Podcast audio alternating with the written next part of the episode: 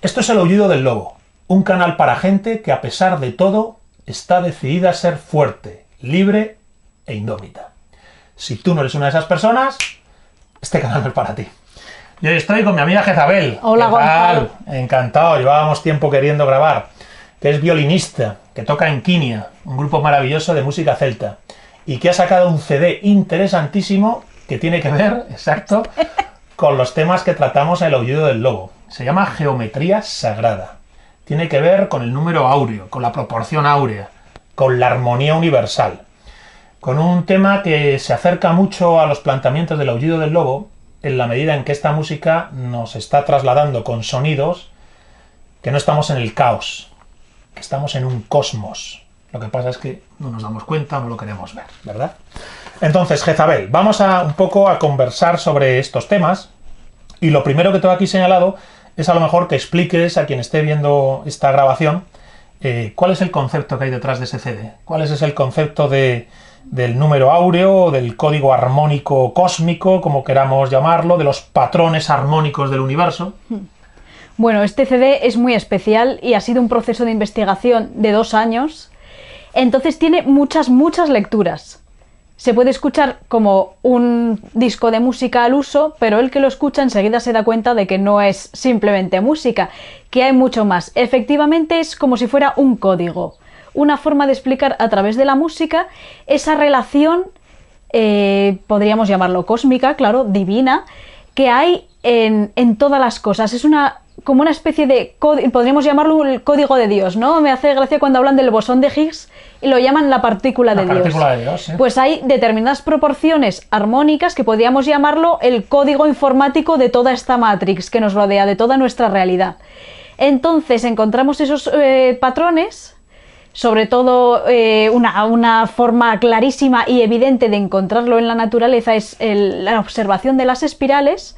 Las espir- espirales con proporción Fibonacci las podemos encontrar desde en las grandes galaxias, con lo cual vamos de lo macrocósmico a en las conchas de, de los moluscos más diminutos, en las hojas de los helechos y, y en toda nuestra naturaleza. O sea, Vamos de lo todo- macro todo- a lo micro. Todo lo que nos rodea, lo que sería la manifestación cósmica o la creación, estaría toda ordenada conforme una misma proporción. Eso es.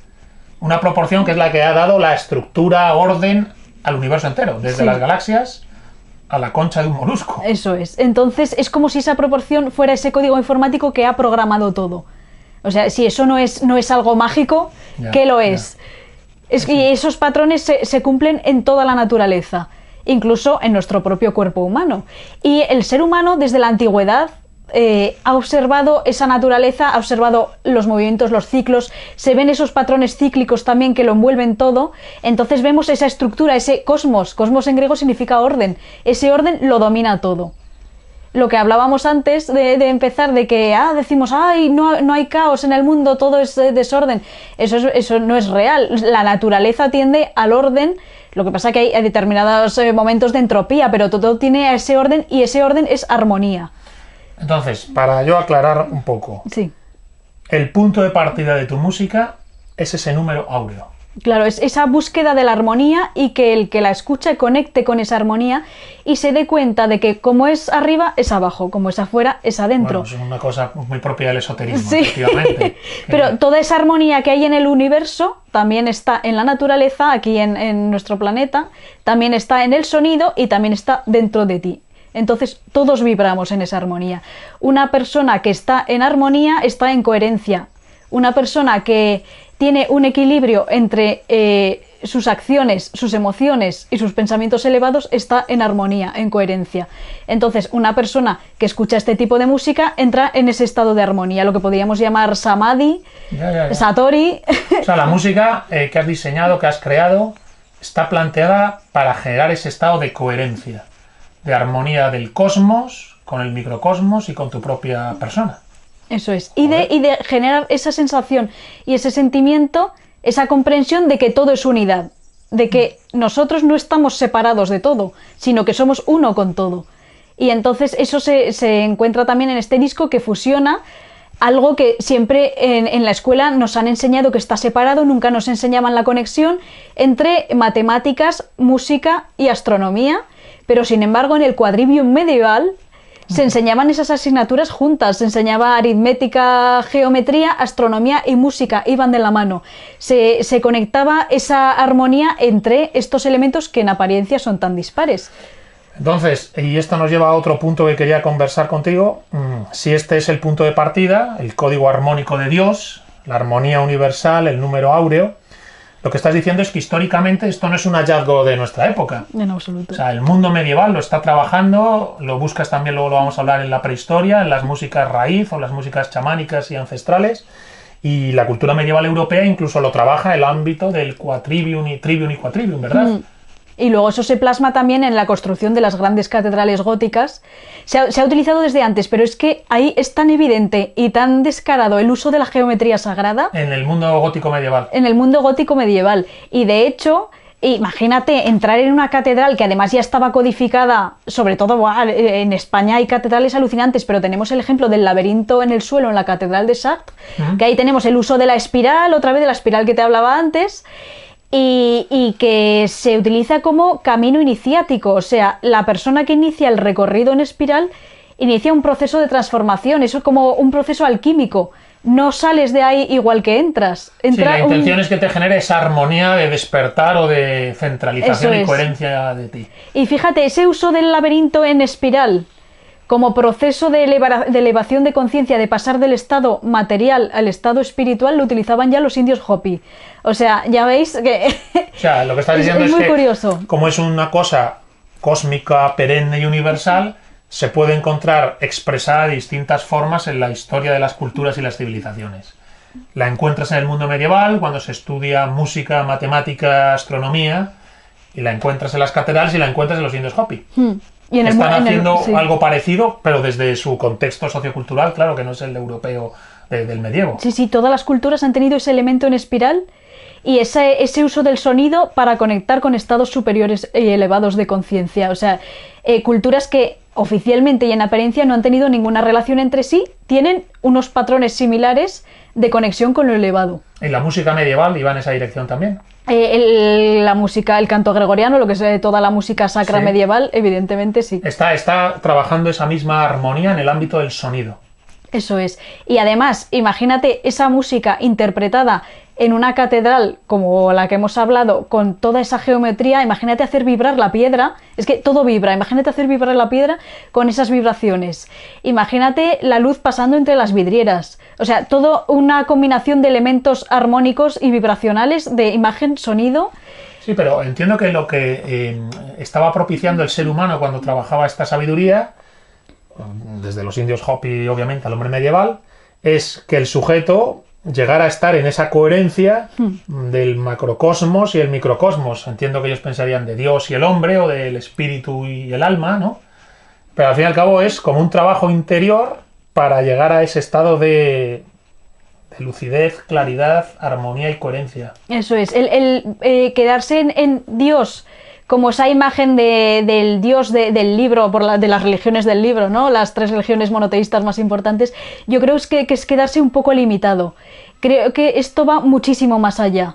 Y entonces es como encontrar esa, ese Dios, ¿no? Esa armonía impresionante que lo abarca todo dentro de uno mismo. El- o sea, sería, el- sería una práctica iniciática, como Sí. se suele decir, cuando la espiritualidad es activa y no es pasiva. Eso es. O sea, Dios no es ese ser lejano que te ordena, sino algo que vas a poder despertar y actualizar en ti. Eso es, modo. sí, sí, o sea, es un proceso completamente alquímico. Madre mía, entonces, El, el transmutar, ¿no? Transmutar, el, el convertir tu plomo en oro. vale, eso entiendo que históricamente mm, lo has rastreado durante estos dos años, lo has estudiado, lo has trabajado, y lo que me encuentro es que, como decíamos antes, a, a tu entender, esa investigación histórica de esta, mm, de esta armonía universal trasladada a la arquitectura, a la música, al sonido, como has dicho antes, y esto es muy importante, lo quiero subrayar, para ti significa eh, algo muy... mm, es- eh, hay que subrayarlo, es que estamos en un cosmos, lo has dicho antes, no estamos en un caos, y esto de algún modo está como olvidado a día de hoy. No se tiene conciencia de estar en un cosmos. Claro, nuestra sociedad vive completamente de espaldas a ese orden de la naturaleza. De hecho, si os dais cuenta, mucha gente en toda su vida no pisa el césped, o sea, es asfalto, asfalto, asfalto. estás ya desconectado de la Tierra. Con la contaminación lumínica no vemos las estrellas en la ciudad, estás ya desconectado del cielo. ¿Qué te queda? ¿Sabes? Esa conexión de Tierra-cielo está completamente desconectada. Solo tienes la tecnología y la vorágine del día a día que es eh, tu trabajo, tu hipoteca y, poco más, y luego eh, ir lanzarte al ocio y al consumo porque la gente tampoco reflexiona y siente de alguna forma todo ese vacío que es, esta vida es antinatural, en el sentido de eso, de que estamos de espaldas a todo ese orden cósmico y a toda que nos muestra la naturaleza. Pero tienes una visión crítica respecto al mundo moderno. Sí, sí, a ver, tiene sus comodidades, sus cosas buenas, pero la parte negativa... el tipo de vida que se ha generado es como disfuncional. Eso es, y de hecho yo creo que la gente, aunque no lo diga, es súper infeliz. Sí, sí, sí, sí, y, un rasgo... o sea, tú crees que hay un malestar universal, yo también lo considero, hay un malestar universal en, el occidente. Y, un rasgo de, ello es que la gente no sabe estar en silencio, que el silencio también es música. Porque, ¿qué pasa? Cuando te quedas en silencio, empieza a sonar la música, la vibración que hay en ti. Y entonces, si te das cuenta de toda esa porquería interior que tienes, es muy duro el verte en un espejo cara a cara y reconocer, jo, me siento vacío, eh, tengo que encontrar un equilibrio. Eso es. Estoy descoordinado. Claro, y eso es duro. Entonces, ¿qué pasa? Que la sociedad nos aporta constantemente ruido en forma de estímulos. ahora más que nunca, ¿no? Ahora, ahora, más que nunca con el tema de internet, supongo, y de los teléfonos móviles. Claro, la televisión con sus programas basura. Entonces, eh, Entonces eh, se podría decir que igual que la Edad Media generaba escenarios de especial desarrollo armónico como una catedral gótica, el mundo contemporáneo genera escenarios de especial disarmonía. Hmm.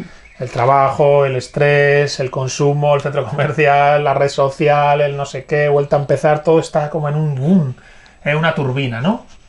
Sí, y hay, hay, que darle de alguna forma la espalda a eso. Lo primero, reconociendo que eso es un caos completo. Y yo lo que recomendaría es, es alejaros durante, aunque sea un día a la semana, lo que se pueda, un rato, pero buscar un sitio en silencio, en soledad, en el que podáis estar a solas con vosotros mismos, utilicéis una música armónica, os puede servir mi disco, o, música medieval, canto gregoriano, cualquier tipo de música armónica, mantras, que, busquen esa conexión, ¿no? Y para respirar y volver a buscar y a hacerse las grandes preguntas que nunca nos, nos animan a hacernos, ¿no? El quién soy, para qué estoy aquí, cuál es el sentido de mi vida. Es verdad que esas preguntas eran el fundamento de toda sociedad tradicional y a día de hoy no se hacen. Pero, de hecho, plantearlas es como aburrido, ¿no? Sí, sí, sí. ¿Para qué planteas esas preguntas? Yo eso no me lo planteo, déjate de rollos y tal. Es verdad, sí, sí, enseguida salta, ¿no? No, hagas Y, sin embargo, es la pregunta fundamental. Vale, vale, y tú, y tú en tu CD en realidad eh, has trabajado esa idea. Casi estás intentando propiciar esa ruptura con el fragor moderno para generar un espacio de, autoconocimiento. Y de hecho, el, ya otro, otro, mm, otra explicación, eh, otro ejemplo de por qué no es un CD al uso, es que es difícil de encontrar, no se puede encontrar en tiendas. Entonces yo creo que, que el CD llegue a la persona a la que tenga que llegar. Es, como un... Ojo, pues pasa, pasa, cada cosa mágica. Pero me quieres decir, oye, si alguien ve este vídeo y quiere el CD, que como... Claro, ah, pues me puede escribir a mí y entonces contarme cómo ha llegado a aquí a este momento porque sí, yo se lo mando y luego eh, me gusta, bueno, aparte le mando un montón de materialista para profundizar sobre geometría sagrada, sobre el sentido de esta, de esta música, pero es que ha pasado cada cosa de gente que ha llegado al disco por pura casualidad, pero a ver, casualidades muy extrañas. En plan de que a lo mejor tenían un momento de caos en su vida y decían, ojalá eh, aparezca algo como que... de paz. Claro, justo cuando empiezan a buscar, pues se ponen un podcast de determinado programa en el que justamente estoy yo de invitada y suena esta música. Pero la, música entonces no está en internet. Sí, se puede encontrar en internet, pero no, en Spotify, no en iTunes. Se puede encontrar en CD Baby, que es como más minoritario, ¿no? Está, es fácil de encontrar para quien lo quiere encontrar, pero está un poco escondido. Ah, y eso lo has hecho a posta también. Está hecho a posta. O sea, tú lo que quieres es que realmente quien llegue a esta música, eh, el la concatenación de casualidades o causalidades le acabe llevando a, la experiencia de geometría sagrada Eso es. Eso forma parte del, camino iniciático que es este disco. Madre mía, o sea, el, el CD lo planteas directamente como un camino iniciático. Sí, sí, sí, sí. es un laberinto dentro del laberinto, pero hay salida siempre. a ver, entonces, otra cuestión que tengo aquí anotada de cuando hablamos en su momento de grabar este vídeo es que el- lo hemos mencionado hablar de, de la Edad Media y un poco de la historia. Tú también partes de que en la prehistoria se dio una música que tú llamas música raíz, que es la que primero, en primer lugar, lo primero que hace esa música es ser ritual. Hmm. Es decir, la primera música de la historia de la humanidad, a tu entender, no habría sido una, un- una divagación, un entretenimiento, sino que es ya un ejercicio iniciático. Una música raíz, básicamente entiendes con flauta y con tambor, con la melodía y el ritmo, pero para construir la sensación de esa armonía primordial. Eso es. Y es una música, lo que llamamos ritual, en el sentido de que se utilizaba en contextos eh, de recogimiento en los que se intentaba llegar a ese estado superior de conciencia y de consciencia. Y, bueno, en la antigüedad se, se utilizaba en parte para intentar conectar con los eh, animales a los que se iba a cazar. Entonces el, chamán, chamana de la tribu, el hombre medicina, aunque también se podía extender a, más gente de, la tribu, entraba mediante sonidos y posiblemente algo, ingesta de alguna sustancia alucinógena, pero con el sonido se puede conseguir, en ese estado y entraba eh, en conexión con el animal sagrado, con el guía de la manada de ciervos, lo, que quisieran cazar, veía dónde estaba esa manada, porque era- solían ser nómadas, y eh, ya sabían dónde estaba, ya sabían los animales que podían cazar, porque siempre se hacía un equilibrio, no se cazaba todo, se cazaba lo justo para comer y que esa manada pudiera seguir eh, existiendo. Y eso también se ha utilizado posteriormente eh, para entrar en conexión con eh, eso, ese estado superior y tener eh, consejos de ayuda para la tribu, es- Pero esto elementos de plantea una idea muy interesante, porque entonces, desde ese punto de vista, originariamente la primera religión no sería devocional, no sería una religión, como has dicho tú, del libro, no establecería una relación pasiva con la trascendencia, de pura oración y sometimiento a la ley, a la palabra revelada, a la sharia, a los diez mandamientos. Eso sería casi una caída de nivel. Para mí Pues, completamente, sí. Una caída de nivel, porque originariamente lo religioso tendría un carácter mágico e iniciático, Hmm. de despertar y conexión con la trascendencia inmanente dentro de ti. Y ojo, esa, esa conexión con la divinidad estaba al alcance de todas las personas de la tribu, ya que ponemos una tribu, por ejemplo, de- del pueblo y demás. No hacía falta un clérigo de ningún tipo de religión para hacer de intermediario entre esa conexión divina Sí, y el no, pero pueblo. sería necesario un rito, habría un profesional del rito. un- Sí, sí, sí, o sea, había un chamán, pero ese participaba también de la, de la vida activa de- del pueblo y esa conexión a la gente del pueblo iba al bosque y sentía las hadas, o sea, sentía los espíritus elementales y, y demás, o sea, no, no, no- estaba todo el mundo inmerso en esa Entonces, armonía. en cierta medida, y, y subrayo entonces esa idea, no solo a día de hoy estamos equivocados al afirmar el carácter nihilista y sin sentido del universo, porque el número áureo, la proporción áurea, la armonía cósmica te recuerda que eso es falso. Hmm. No hay desorden ni caos, estás en un cosmos, el universo tiene sentido, sino que también espiritualmente hemos caído no ya de lo religioso a lo materialista, es que ya el estadio religioso es una degradación, porque el estadio original sería el mágico iniciático. O sea, es como una triple caída, ¿no? De lo iniciático a lo religioso, por decirlo puramente devocional, y de lo devocional a lo puramente materialista. Ahora mismo estaríamos en el materialismo total. Buh, total. O sea, estaríamos como nunca de espaldas a esa armonía. Sí, completamente. O sea, En estado de infelicidad colectiva universal, de disarmonía cósmica total. Estamos completamente en, un- en el mito de la caverna, o sea, pensando que las sombras que vemos son la realidad y en absoluto. O sea, como nunca antes es revolucionario afirmar la tradición sapiencial. Pues Sí, Y, y tu CD, a mi entender, es tradición sapiencial hecha música. sí, completamente. Joder, bien. Pues Además, eso es, es- es- totalmente acorde al aullido del lobo, maldita sea. además es accesible a cualquier tipo de persona en el sentido porque la gente también se pone muchas limitaciones de ay soy de la religión tal y entonces ya se mete en un prisma así y no esto está mucho más allá es común a todo el mundo la armonía es común a todo el mundo Ya, ya, ya. Hombre, es que eso es en parte el, el problema de- del descenso al nivel puramente religioso, dogmático o devocional de lo espiritual. Que en realidad es un estadio ya inferior al estadio originario. De todos modos, si nos atenemos un poco a la propia lógica de los ciclos de las edades, si estamos en el Kali Yuga, ¿eh? la edad oscura es precisamente porque se ha roto toda conexión con, con los andamiajes previos a la trascendencia, esa edad oscura es precisamente la idónea para volver al punto de partida. eso es sí porque todo es cíclico Entonces, eh, no se sale del punto cero dando marcha atrás al punto anterior. que es el que realmente te ha caído hasta aquí, sino que se sale del punto cero casi en una especie de, de cruzar el umbral del nihilismo para retomar el punto de partida, que era lo iniciático y lo Mm. mágico. Muy bien, pues no sé si queréis comentar alguna cosa más, pero la verdad es que es muy interesante todo. Sí, está, est- esto nos daría para hablar horas, días. Bueno, pues no sé, algún comentario más para quien quiera buscar tu CD o cómo, Pues- cómo le planteas o no sé. Pues a ver, mi CD se puede encontrar en mi página web que es www.jezabelmartinez.com.es. En mi canal de YouTube tenéis entrevistas eh, que me han hecho también y fragmentos del disco para escuchar.